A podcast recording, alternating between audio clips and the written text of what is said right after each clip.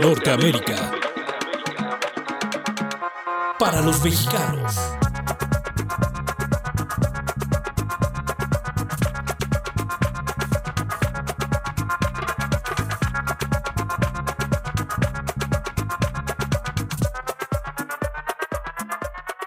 Buenas tardes, hoy es lunes 8 de agosto del 2022 y vamos con todo.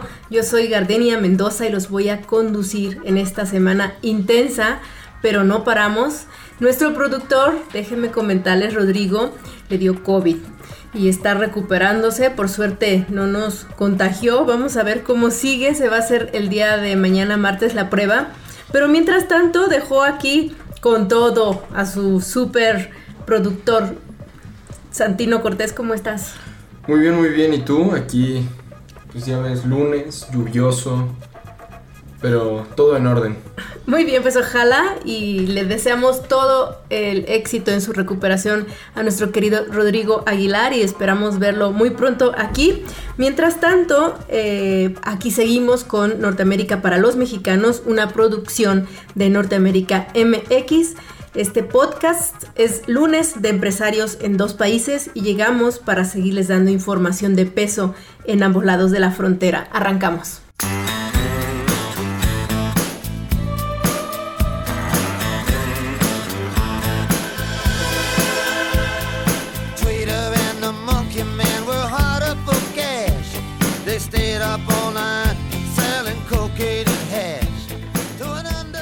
Segmento es patrocinado por la organización de repatriados New Comienzos con sede en México y Estados Unidos. New Comienzos.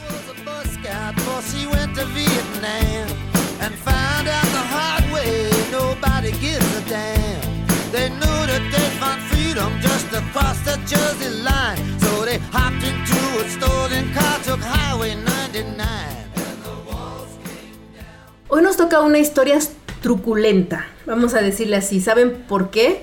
Bueno, primero, Santino, ¿tú eres millennial o qué eres tú? Yo no soy millennial, no, no, no, yo no entro en ese rango.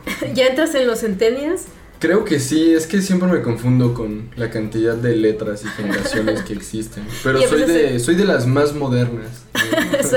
generación fresquita. y lo decimos porque cada vez es más difícil que esta generación, principalmente los centennials, que tengan casa de la misma forma tan rápida como los, los lo fueron para sus abuelos y padres. Y pues esto sale a colación por nuestro tema de hoy.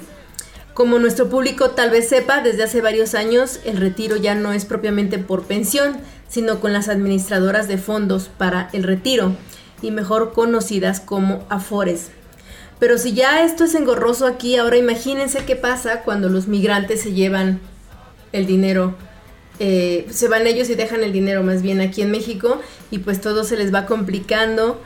Eh, implica pues estarlo vigilando de lejos con ayuda de familiares y pues no siempre se cuenta con ellos o se complica. Y pues bueno, los comerciales dicen que con el 10% te alcanza. No, el 10% no alcanza. De verdad que no. ¿El 10% de qué? El 10% de un salario promedio en este país no alcanza. No alcanza para un retiro. Pero, pues bueno, vamos a ver qué, está pasando. El caso es que hay gente que tiene muchas dudas. Eh, si se puede sacar el dinero antes o si qué pasa cuando de pronto te deja de llegar información a la, a la cuenta que siempre te llegaba por correo y tú estás a distancia. Pero qué vamos? Eh, vamos a arrancar la semana con una entrevista a un mexicano que ha tenido experiencia en la parte complicada de los afores porque tiene muchas dudas sobre lo que ha pasado con lo que pudo ahorrar. Vamos a escuchar muy cerca a Alberto Vázquez.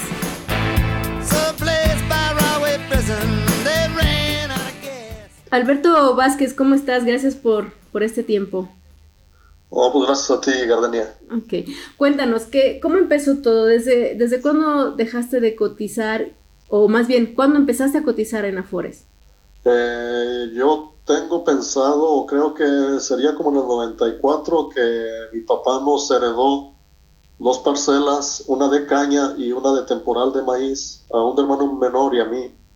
La de caña era para mí y la de temporal era de mi hermano. Entonces, automáticamente, este, por medio del, de la asociación azucarera o del ingenio azucarero, este, teníamos ese, ese beneficio de los afores para, para cuando se llegara el tiempo de jubilación.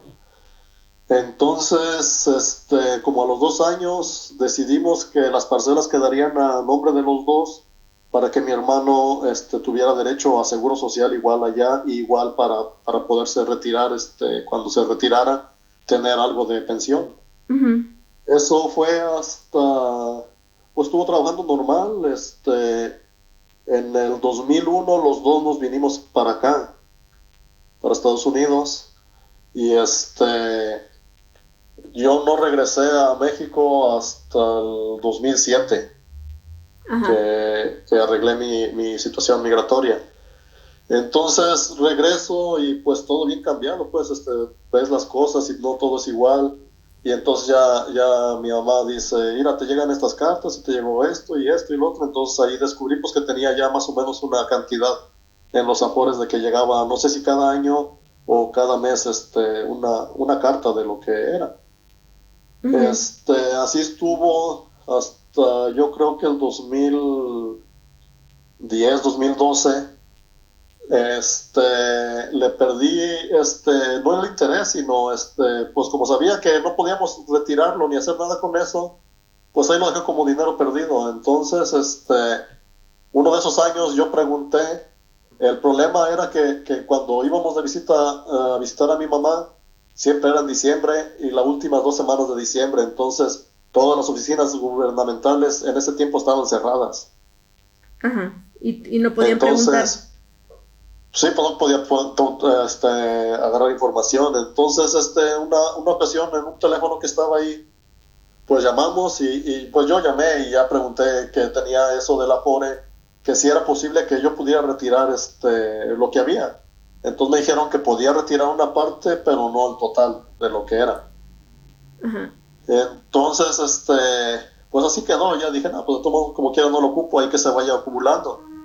Para el 2000, 2016 más o menos, yo ya este, le, le, cedí la parcela completa a mi hermano menor y yo me quedé con la otra parcela. Entonces, lo que quedó de la FORE ya quedó ahí, ya, ya pues no se reclamó porque según eso seguía, seguía ahí hasta que, o sea, si ya no le metía dinero, este, en, el, en, el, la cantidad que haya quedado, eso era lo que iba a recibir cuando yo me jubilara o cuando se entregara que el, tiempo para que me lo entregaran. Eh, las últimas veces que me acuerdo eran como entre 60 y 80 mil pesos. Ya. Este, igual, este, quizás no sea mucho para muchas personas, pero era pues, un dinero. Entonces, ya lo dejé por perdido y el año pasado, o este año pasado, en diciembre, eh, yo le comenté a mi mamá, bueno mamá, y este, las cartas que llegaron de la FORE y esto y lo otro, dice, ya se perdió todo, dice, este, que sabe qué presidente hizo, que sabe qué, y que esto y que el otro, y, y, se perdió el dinero. ¿Y ella cómo sabe eso? Porque ella... Que se perdió. Ella se quedaba, eh, una junta o algo así, este de la comunidad este eh, pues se mencionó o, algo pasó este o sea no tiene la certeza este, pues yo creo que no pero pero pues lo dijo seguro pues este este que algo se había pagado de una deuda no sé si con Peña Nieto o con Calderón o algo pero este que de ahí se de ahí se agarró ese dinero de los sabores que había entonces, pues ya no sigo, ya, ya no sigo este, recibiendo la información de, que recibía anteriormente. Entonces, esa era mi, mi, duda de si, si, tú sabías algo de, de qué haya pasado o qué ha pasado con afores de, de ese tipo. Ajá, ok. Pues vamos a indagar a partir de, de, esta historia. Alberto, vamos a tener unas entrevistas con, con gente encargada de esto y pues que nos aclaren exactamente qué fue lo que pasó, porque si de pronto dejaron de recibir las cartas es que algo y ustedes no hicieron nada, algo sucedió por ahí, ¿no? Eh, sí, sí, tengo entendido que, que, ustedes en qué comunidad estaban. En Jalisco. ¿En qué, en qué municipio? El poblado se, se, llama Buenavista, el municipio es San Martín de Hidalgo. Ajá. San Martín Hidalgo, ok. ¿Y esto cuándo dejaron de recibir la información? Pues te digo que yo, yo le perdí la pista o el interés y hasta el año pasado que le, que le dije a mi mamá, mi mamá ya está grande, tiene 85 años. Sí. Pero todo el tiempo ha sido, este, ha estado cuerda y, ha sido capaz de, de, llevar todos los problemas que puedan pasar allá con, con las parcelas o con lo que hay. O sea, es decir, que no, no y, y, ella, la información que tienes, porque hubo alguna reunión o alguna convocatoria o algo así? Normalmente se hacen este, juntas de la comunidad agraria o de los cañeros, cada que se ocupa hacer algo o, ¿Se les informó por parte de los cañeros? Pues yo pienso que sí, porque no, no, no me dijo que haya recibido alguna carta de que eso ya no está en las pagos, se había perdido ese dinero. Ajá. ¿Y tú conservas alguna carta con número, con folio, etcétera? Eh, la verdad, aquí no me acuerdo si lo tenga o no, pero en México yo creo que sí. Ajá. Para que sepas por lo menos tu número de, cuenta, de la FORE, etcétera. ¿En qué banco estabas? ¿O con qué institución estabas? Eh, la verdad ni me acuerdo. Este, yo veía que era este, la cantidad que era y no le, no le ponía atención porque por lo mismo de que no, no lo iba a recibir en el momento ni ni podía hacer este, este uso de ese dinero. Entiendo. ¿Y, ¿Y crees que es muy común que esto pase entre los otros? ¿Has investigado si otros pobladores también han tenido este problema? No, no, no he preguntado con nadie, este, ni a nadie le, he comentado eso, este, por eso, por eso acudí a ti a ver si tú sabías algo o estabas enterado de algo que haya pasado con eso. Sí, está raro porque así tan, tan abrupto, supongo que también en dado caso que se hubiera utilizado para, para algo o que se hubiera enviado algún fondo, les debieron de haber avisado. O sea, no, no les llegó ninguna carta. Pues eh, eh, es todo lo que sé. Este, este, quizás si tú investigas algo y, sale algo que, que salga, este, este diciembre que vaya puedo investigar más o, checar las cartas con las últimas cartas que hayan llegado. Entiendo, ok. ¿Hasta qué año les llegaron las últimas cartas? La verdad no sé porque te digo, este, le perdí o, o igual mi mamá no, no daba, no daba que, que, fuera importante pues el estarme las dando, pues como quiera ahí estaba el dinero. Claro. Ah, y era solamente cartas de información, pues no, no tenía que ser ningún, nada pues con eso. Ajá. Ok, y lo que, lo que no me queda muy claro es el esquema como parcela de que, o sea, ustedes cotizaban o, dieron ese dinero de ahorro a través de, de, qué? O si es real que pasó o no pasó, o nada más les dijeron en, la comunidad.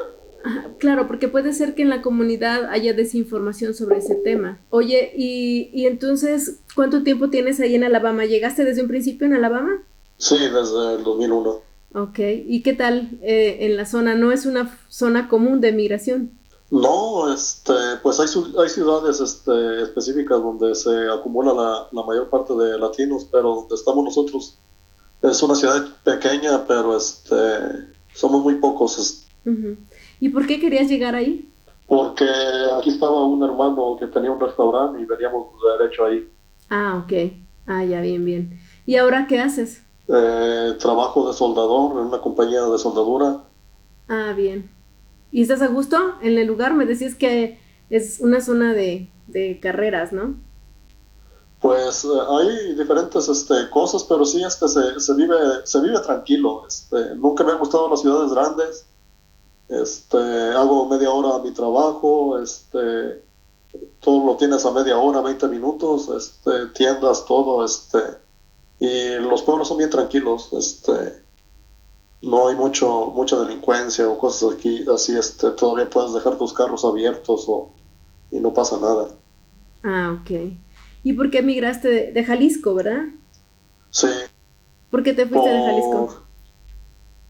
Porque había la oportunidad de, de venirnos con mi hermano y teníamos este, visa de trabajo este, mi hermano y yo, y, mi hermano ocupaba gente en el restaurante, entonces decidimos venirnos, pero al tiempo de yo trabajar en el restaurante no me gustó, porque tenía dos hijos, una, una hija y un hijo de como de 8 o 6 años, y este, el estar en el restaurante me, me quitaba mucho tiempo, pues este, tenía los miércoles libres y no, no disfrutaba su, su crecimiento, entonces este, decidí buscar otro trabajo donde descansara cuando menos los fines de semana.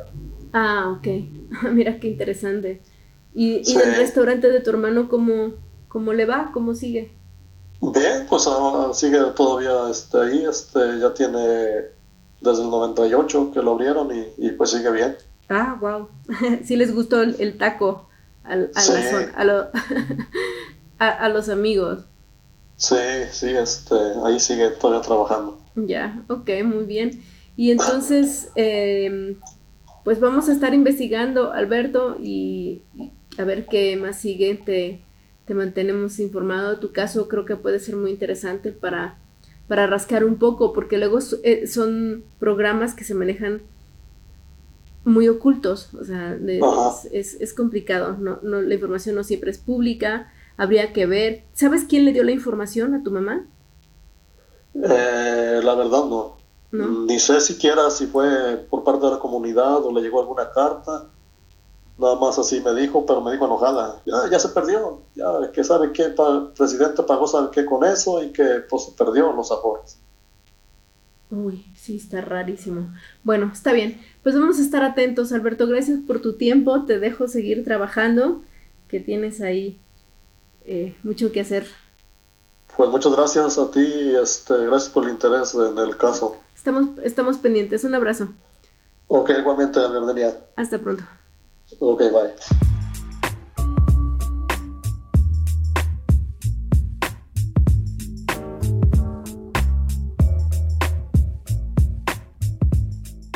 Si alguien de su familia o ustedes o algún conocido necesita información sobre el tema de deportación, repatriación y está en una emergencia, no duden en llamar a la organización New Comienzos. Esta organización puede apoyarlos con información general, particular eh, e incluso los puede canalizar para temas laborales. Contáctelos en sus redes sociales, en Facebook, en Instagram, en YouTube, New Comienzos.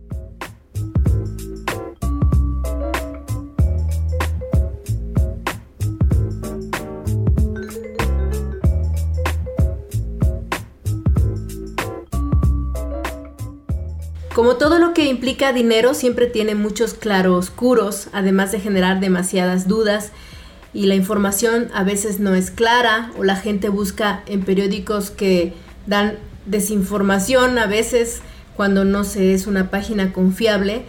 Y lo que sí les vamos a decir es que según la Comisión Nacional del Sistema de Ahorro para el Retiro, en México hay más de 71 millones de personas registradas en una Afore. Eh, ninguna de estas afores ha desaparecido, como la duda que nos planteó Alberto Vázquez. Y sin embargo, pues esta misma comisión, la Comisión Nacional del Sistema de Ahorro para el Retiro, reconoce que hay cuentas que no son reclamadas por un trabajador. Lo que significa que no sabe que está ahí su dinero, pero su dinero está ahí y pues más vale buscarlo. La situación con los migrantes es complicada, como vimos en el caso de Alberto, pero vamos a hablar para responderle puntualmente a este migrante con Bernardo Méndez. Él es un diplomático de carrera con un montón de experiencia en el tema de la relación de connacionales de mexicanos en el exterior y nos va a dar una explicación pues mucho más precisa de lo que se tiene que hacer cuando hay una situación de eh, desconocimiento donde quedó el afore cuando se emigró. Pero bueno, él nos va a esclarecer bastante.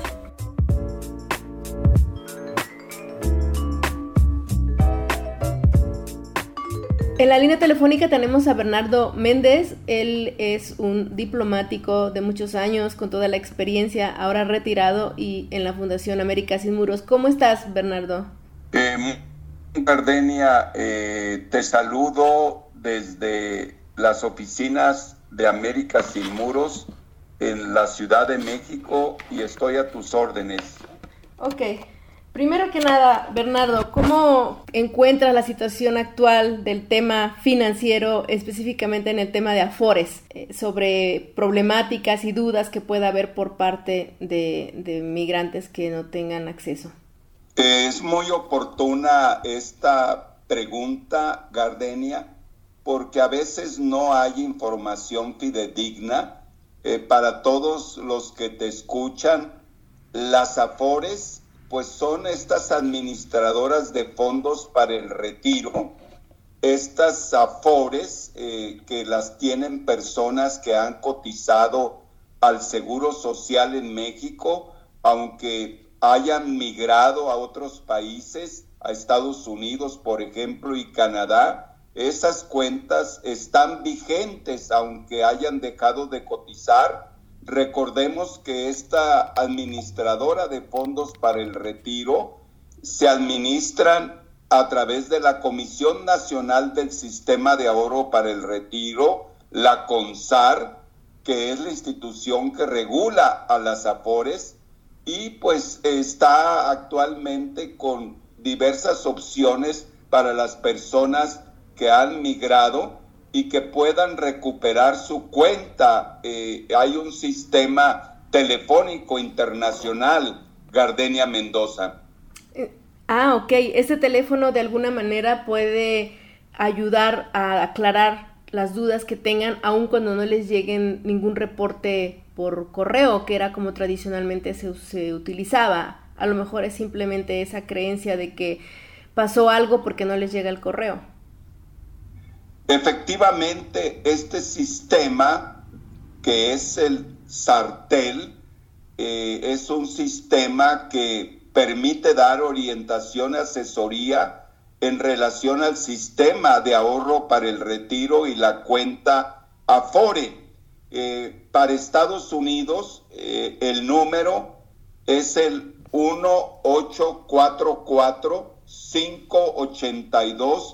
1844-582-4933. Repito, 1844-582-4933 y también para Canadá, eh, Gardenia Mendoza.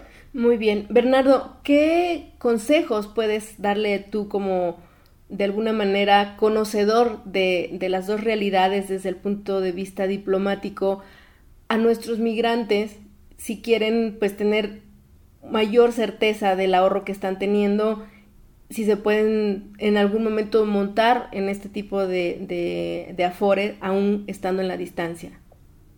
Eh, con mucho gusto, Gardenia Mendoza. Las personas que pues cotizaron un tiempo para el Seguro Social Mexicano, simplemente al llamar a este número, tienen que dar ese número de 11 dígitos que les dio el seguro. Los que cotizaron para el ISTE, sabemos que hay cerca de 20 mil maestros normalistas en Estados Unidos desde hace tiempo Ahí les van a pedir lo que es la CURP, que son 18 dígitos al asesor telefónico. Así que van a recibir información sobre ese ahorro y también que puedan continuar ahorrando. Eh, se puede también eh, ser transferido directamente a su Afore y también el caso de que tenga que registrarse porque no cotizó y quiera hacer ahorro para el retiro, eh, le pueden dar su saldo, eh, puede también solicitar de que a un banco se domicilie una, pues un, un incremento cotidiano eh, de la FORE. También los familiares pueden depositar en diferentes tipos de tiendas en México para incrementar el afore. Vale la pena señalar, Gardenia Mendoza, que pues el interés es del 4% eh, y quienes viven en Estados Unidos, después podríamos hablar, tú conoces el plan conocido como 401K, conocido en inglés como 401K, pero que también tiene algunos inconvenientes en el caso de la FORE, pues es un 4% y hay una comisión de 1.1%. Hay que ver eh, qué otras opciones tiene, sabiendo que también ese plan en Estados Unidos, si la persona saca el dinero y se viene a México, pues hay también eh, lo que son los impuestos en los Estados Unidos, Gardenia Mendoza. En el tema de impuestos, por el hecho de, de tener de retirar el dinero o en qué sentido lo comentas, Bernardo? Sí, e, efectivamente, eh, para lo que se conoce como non-resident, o sea, personas que estuvieron, vamos a decir, indocumentadas. Los que son residentes tienen otro trato pueden acercar a las ventanillas de educación financiera, pues de toda la red consular en Estados Unidos y Canadá, para que les informen, eh, pues en el caso de los que ya se naturalizaron o son residentes permanentes, las personas indocumentadas que regresan están considerados no, no residentes y ahí sí pudiera haber en ese plan en el 401K que es muy popular y que las empresas lo crean inclusive para personas que no tengan una regularización migratoria.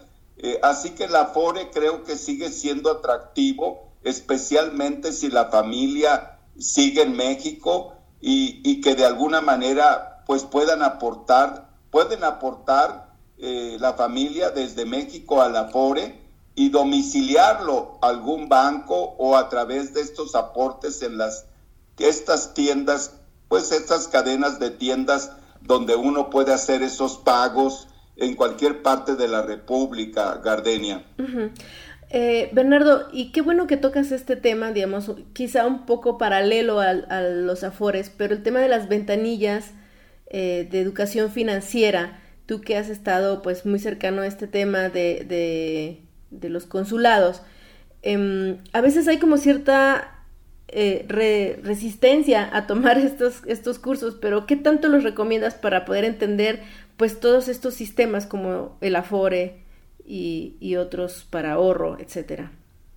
Sí, eh, Gardenia, mira, he estado recientemente yo eh, en pláticas directas, presenciales, con las cónsules generales, por cierto, tres mujeres, Sacramento, San Francisco y San José.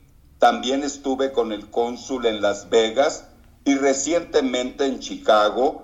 Hay que exigir a través de las organizaciones, las federaciones y los clubes eh, eh, de migrantes de todos los estados como Michoacán, Guerrero, Guanajuato, Zacatecas, Veracruz, para que los consulados establezcan estas charlas, eh, ya sea vía, vía virtual, vía Zoom o presenciales.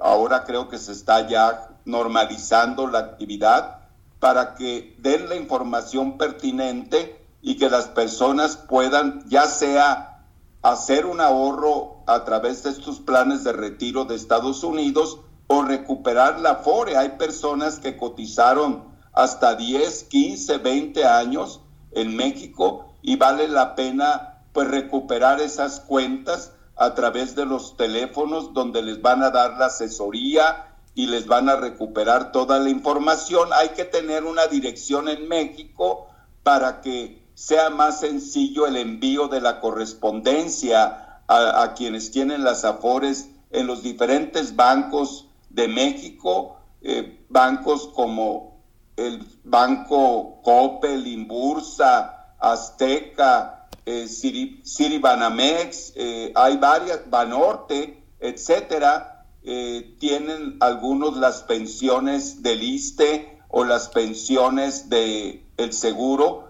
a través de estas afores, Gardenia Mendoza. Muy bien, Bernardo. Entonces, digamos, eh, tienen dos caminos para quienes no tengan certeza de lo que ha pasado con su afore. Eh, uno es el, estos números que son, digamos, de alguna manera binacionales y por otro lado las ventanillas.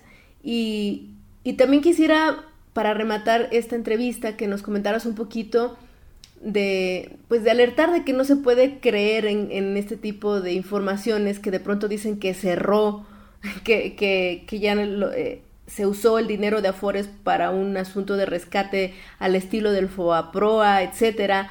Eh, ¿Cómo, qué consejo le das para que los migrantes no, calle, no caigan en este tipo de desinformación? Eh, muy importante tu pregunta, Gardenia Mendoza. Eh, hay muchas veces informaciones falsas, lo que en inglés se conoce como fake news, sobre temas de esta naturaleza. Recordemos que también sobre el tema de las vacunas y para otros temas importantísimos en la salud de, lo, de las familias migrantes, desafortunadamente pues hay personas que propagan rumores, informaciones falsas, lo mejor es acercarse a las personas que tienen la información fidedigna, genuina, en México, en Estados Unidos, a través de la red consular, buscar y exigir de que se les atienda en todas sus dudas, es obligación, son instituciones pagadas con los impuestos de estos mexicanos que están allá y de sus familias. Así que es muy importante, Gardenia, que no se caiga en rumores y en informaciones falsas, buscando la información adecuada eh, a través de sus clubes, organizaciones y las personas pues que tienen la preparación en el tema financiero. Muy bien. Bernardo Méndez, pues gracias por estos minutos de tu tiempo, tus conocimientos. Eh, estamos aquí siempre pendientes y eres bienvenido siempre a este programa. Muchas gracias. Nos pueden seguir en todas las redes sociales como América Sin Muros. Estaré viajando con frecuencia a Estados Unidos y Canadá.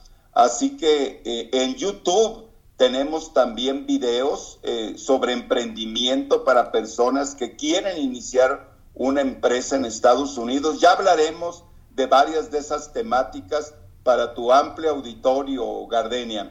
Muchas gracias, Bernardo. Estamos pendientes.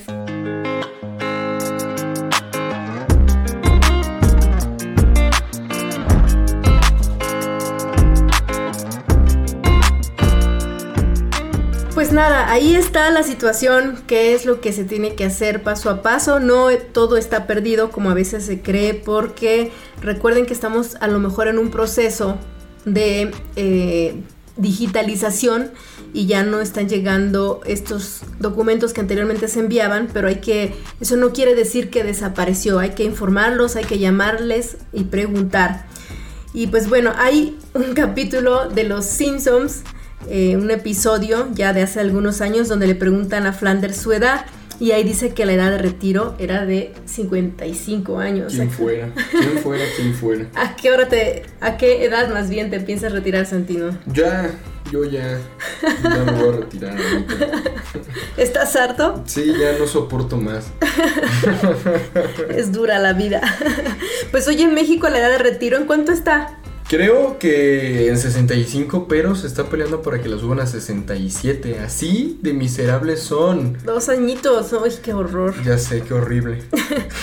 pues no sé, y, bueno, y peor cuando, los que no tienen una un trabajo así, tan fijo, ¿no? O sea, los que son independientes. Los freelancers. Los freelancers. Sí, claro, pobre, pobre gente, en serio. Centelias independientes. pues bueno, ah, como dicen, aquí nos tocó vivir y para no perder la costumbre, vamos a saltar a un tema pues también igual de complicado, pero no, que como siempre nuestra querida Gina Parra nos lo va a aclarar. El tema es qué tipo de impuestos, qué tipo de deducciones se pueden hacer a cada uno de los impuestos, porque allá en Estados Unidos pues es mucho, muy preciso sobre lo que se puede deducir y yo sé que muchos de ustedes van a querer aclarar que pueden evitar dar al Estado como impuesto.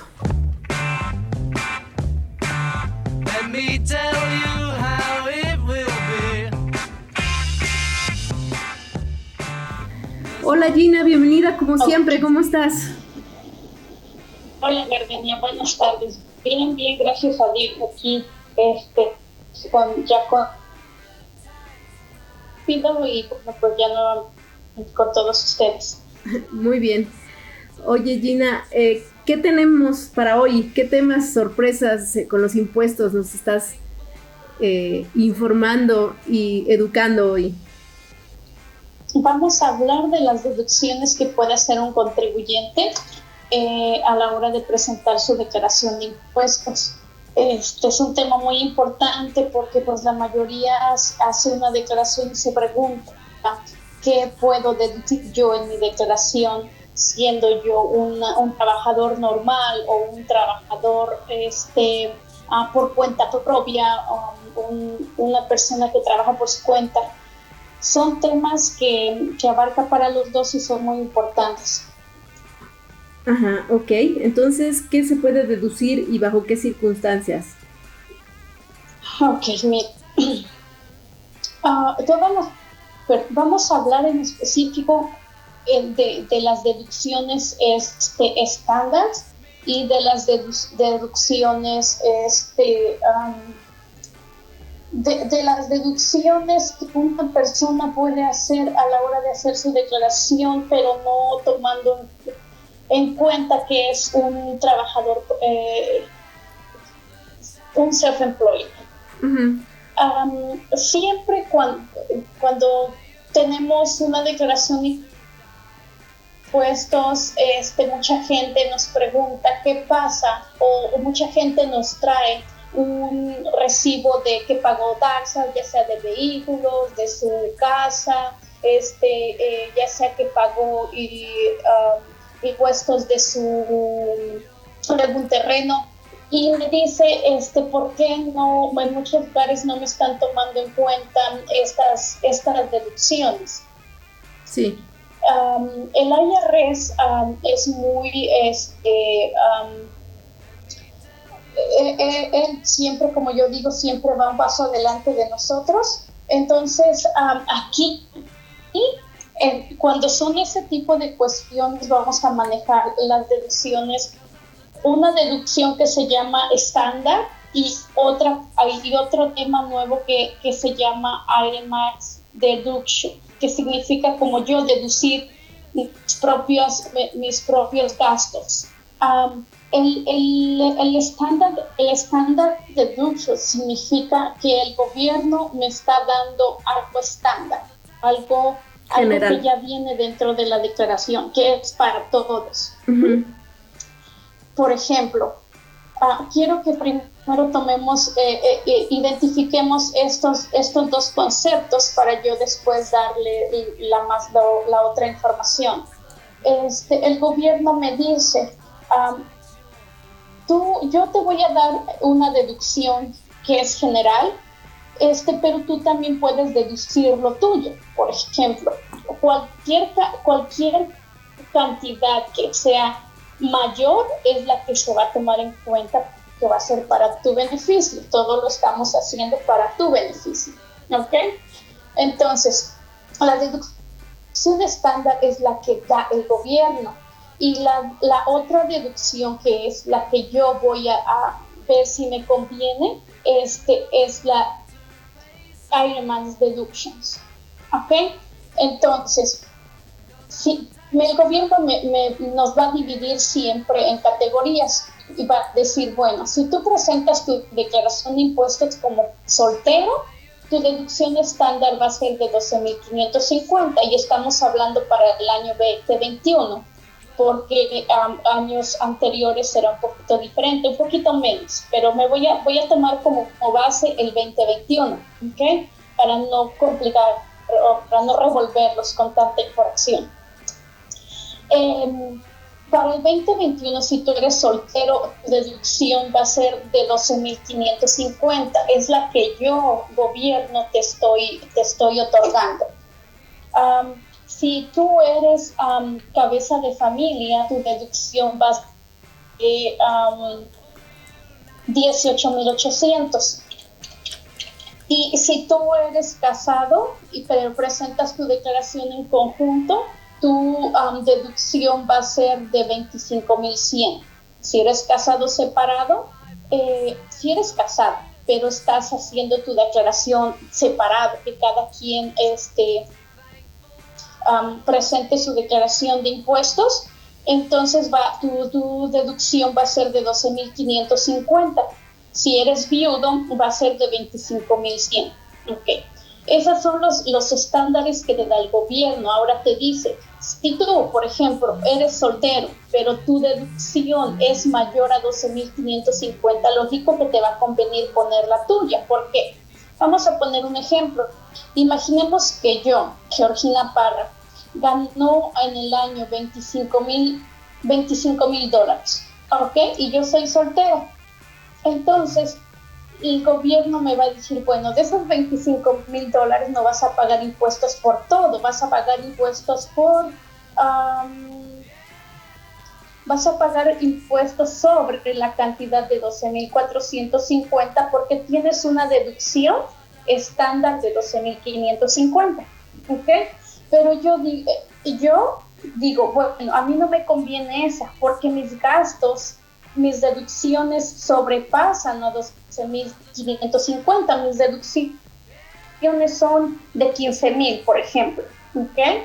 Entonces, a mí me va a convenir pagar impuestos por un ingreso de 10.000 que por un ingreso de 2.450. Ya sobre eso se va a calcular, sobre esta cantidad se van a calcular mis impuestos. Ahora, si, y en base a eso, por ejemplo, a ese ejemplo bien soltero, aplica, por ejemplo, para la cabeza de familia. Si tú ganas 30 mil dólares, el automáticamente te va a decir, no pagues impuestos de 18 mil 800, paga impuestos sobre la diferencia de tu ingreso. Y, y lógico es que tu, tu pago va a ser mucho más pequeño. Ahora vamos a ver qué es lo que yo tengo permitido deducir para poder ver si mi, mi deducción mayor a que el gobierno me, me otorga o menor. Las deducciones nosotros podemos tomar en cuenta son gastos médicos y dentro de gastos una lista grande, ¿ok? Por ejemplo, en gastos médicos podemos decir servicios de ambulancia, eh, eh, suministros y um, suministros médicos y, y, ventas, píldoras anticonceptivas, extractores de leche y suplementos de lactancia, servicios quiroprácticos, tratamientos dentales, exámenes de ojos, lentes, lentes de contacto, audífonos, por ejemplo, para las personas que no pueden escuchar y necesitan de, los audífonos, mejoras para el hogar, cuando el propósito principal es la atención médica de personas que tal vez eh, está en silla de ruedas y tiene que hacerle mejoras a su casa para poder, eh, para que él pueda usar la silla en, eh, en toda su sin problema. Gastos por laboratorio, ah, por ejemplo, exámenes, primas, seguro médico, medicinas y medicamentos recetados, exámenes físicos, programas, programas para dejar de fumar, cirugías cuando sean necesarias. No podemos incluir aquí las, las cosméticas, al cuidado médico, a vasectomía, programas de pérdida de peso. Siempre y cuando el doctor lo haya diagnosticado. Este, y, bueno, eso sería en relación a, gastos médicos, pero también podemos deducir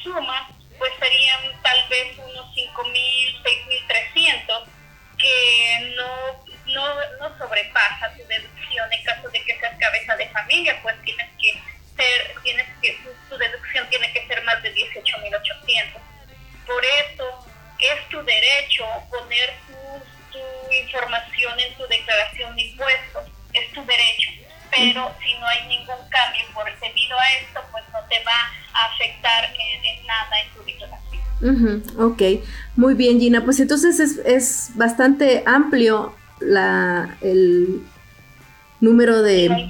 El, sí, el número de deducciones que se pueden hacer, ¿no? O sea, hay un margen. Hay muchas personas que lo hacen y sí, las deducciones sobrepasan la, la deducción estándar y lógico que les conviene pero cuando las deducciones son poquitas, pues como le digo, lo pueden poner en su derecho, pero no hay cambio. Ah, ok.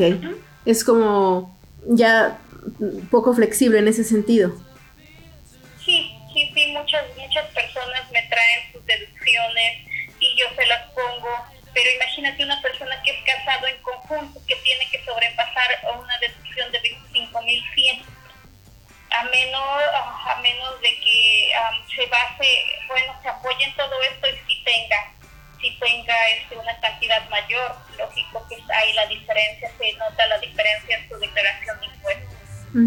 Muy ya bien. sea mayor reembolso o ya sea a un menor, una menor cantidad a pagar.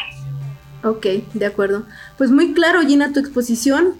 Gracias por, por tu colaboración como siempre, muy precisa y no sé si quieres agregar algo más.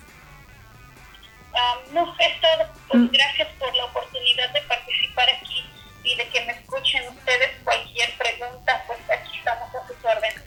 Gina, danos tus redes o cómo te contactan.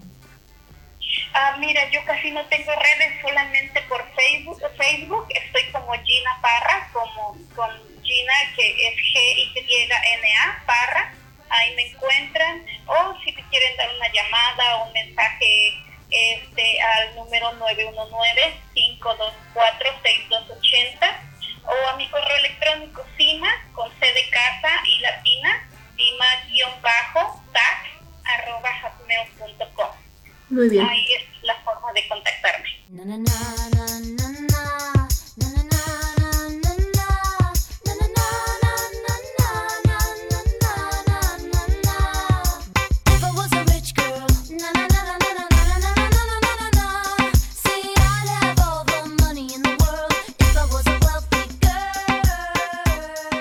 Pues llegamos a la hora del el final de este programa. Síganos en nuestro sitio web Norteamérica MX, www.norteamerica MX. No se olviden también de seguirnos en nuestras redes sociales, en Facebook, en Twitter, en Instagram. Estamos también como Norteamérica MX en todas. Yo soy Gardenia Mendoza nuevamente. En los controles, Rodrigo a distancia y en presencial, Santino Cortés. Un saludo, un saludote. Este podcast pueden encontrarlo cuando quieran, cuantas veces quieran en iBox, en Spotify y en Apple Podcast Norteamérica para los mexicanos. Y pónganse listos, recuerden que somos mitad voluntad y mitad fortuna. Norteamérica para los mexicanos.